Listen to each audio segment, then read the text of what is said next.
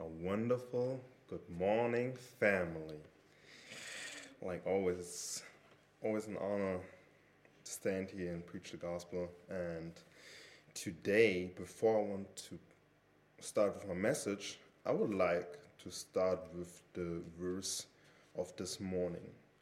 And it's John 3 16. John 3, verse 16. So the Bible tells us in John 3 16, For God so loved the world that he gave his one and only Son, that whoever believes in him shall not perish, but have eternal life. Hallelujah. Hallelujah, God. I thank you so much for this morning. I thank you for my family in Christ. I thank you for just giving us another day where we can hear your word, like getting encouraged of, uh, through your word and just strengthen our faith. God, I believe that uh, you have a message for everybody today, and I know that your, your word is powerful and it's going to change some lives. So please use me today just to speak to my family and to help my family to live through in you and through you. So I thank you and say in the name of Jesus, Amen. Amen. Amen. John three sixteen. Uh, one of the verses you often hear, one of the verses we all probably heard many times, and I was one of them, those people who heard that verse like a million times. Um, but last week, I sat down with a couple of my younger siblings in church, and um, we started thinking about new songs and all those things, and uh, one of my little brothers came with one song, and the title was actually uh, For God So Loved the World uh, That He Gave His Only Son. We sang that and we, we, we, we thought about it, and, and then I thought, hey, you know what? Let's, let's read the verse again. I already read it like thousands, a thousand of times, but let's read it again. And this time, I, I focus on other things. Because uh, usually when I read this verse, I, my focus is mainly on the for God so loved the world, for so. But this time, I thought, who is he actually loving? He's loving the world. And I don't know how it is for you, but if I read the Bible, I see that, that the world he loves is the most unperfect world he could love. Because just three chapters into the Bible, we see two human beings that God created already being uh, disobedient. We see three chapters after, like opening our Bible, that somebody already killed his own brother. And just six chapters into the Bible, we read that, like, God, eh, he was sad. It was like he, it wasn't like that humans weren't like, he, he, he was so disappointed that he asked himself if it was like the right decision making people, making like humans. And we are just six chapters into the Bible at that moment. And I asked myself, how could he then love this world so much that he willingly gave his son? And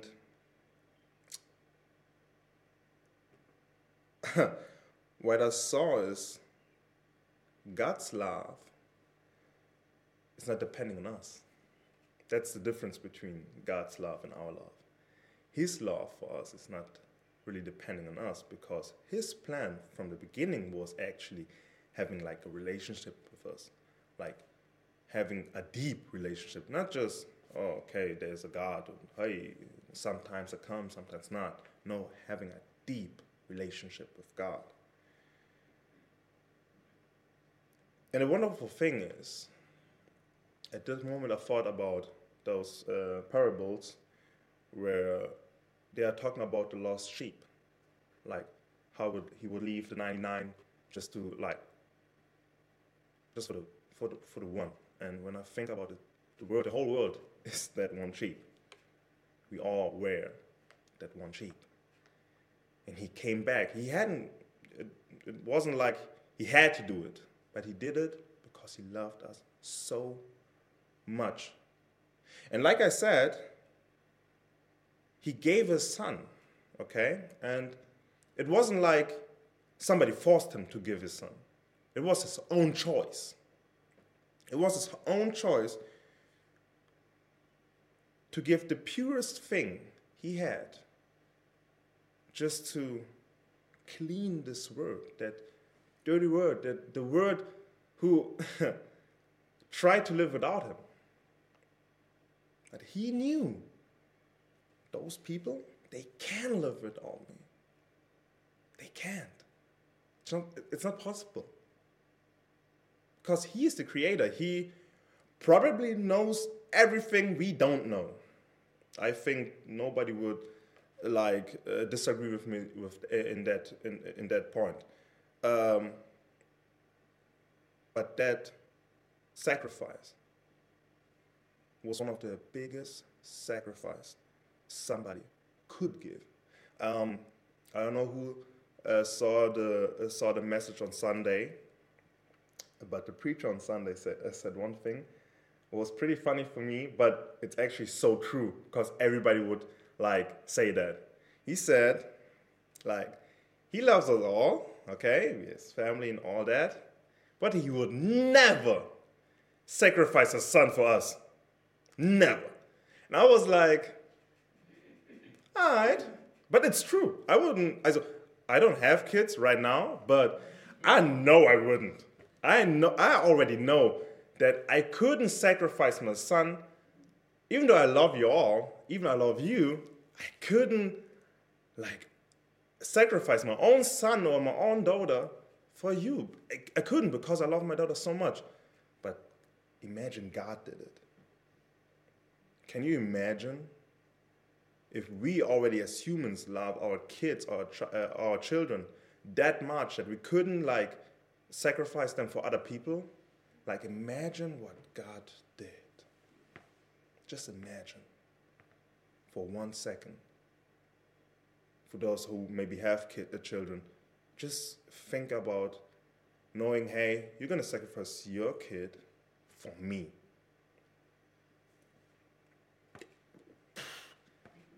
Hard. That's why when I read the verse 16,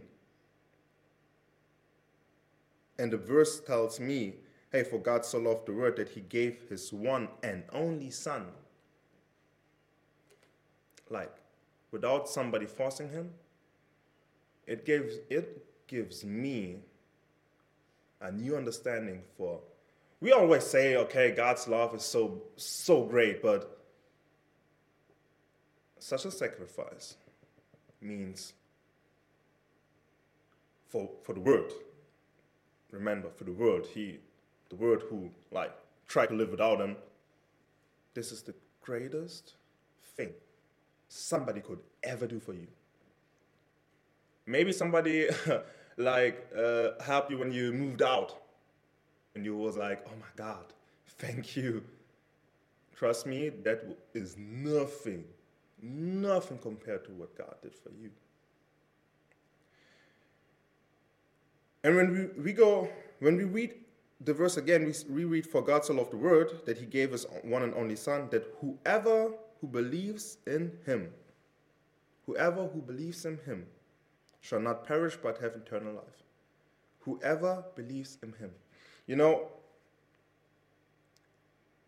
growing in faith or having faith is, we all know, is like, it's by choice.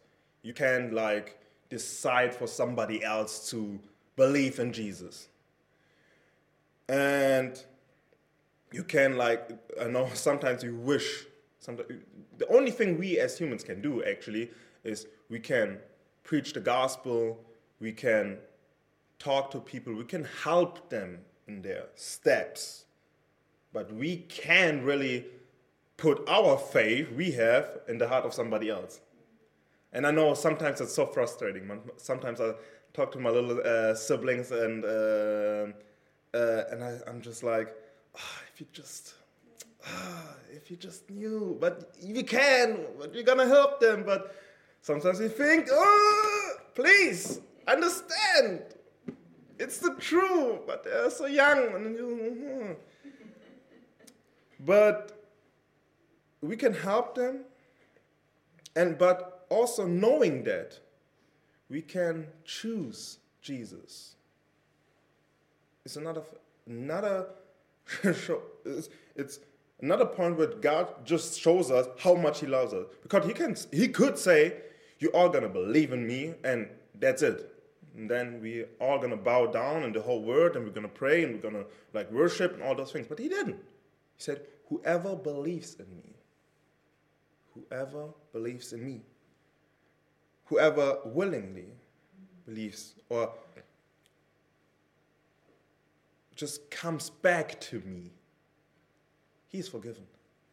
And just knowing that you can come back from all situations, just imagine how great of a God he is.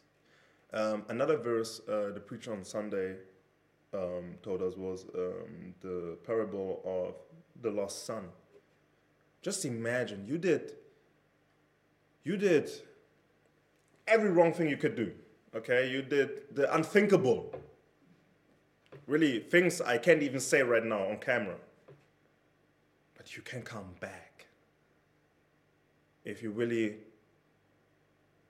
like believe in Jesus, if you really believe that He can like take you and like you can and he is gonna forgive you?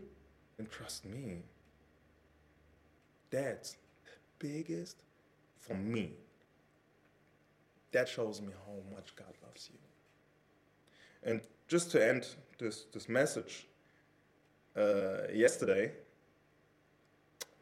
i was reading a verse and the preacher yesterday also read this verse, and that it's a pretty good verse for me because I never thought about this verse like this. It was about the Bible tells us here uh, again, of all, God, uh, God loves the world that He gave His own, one and only Son, that whoever believes in Him shall not perish but have eternal life. If we open our Bibles in John uh, chapter 7, uh, 17, verse 3,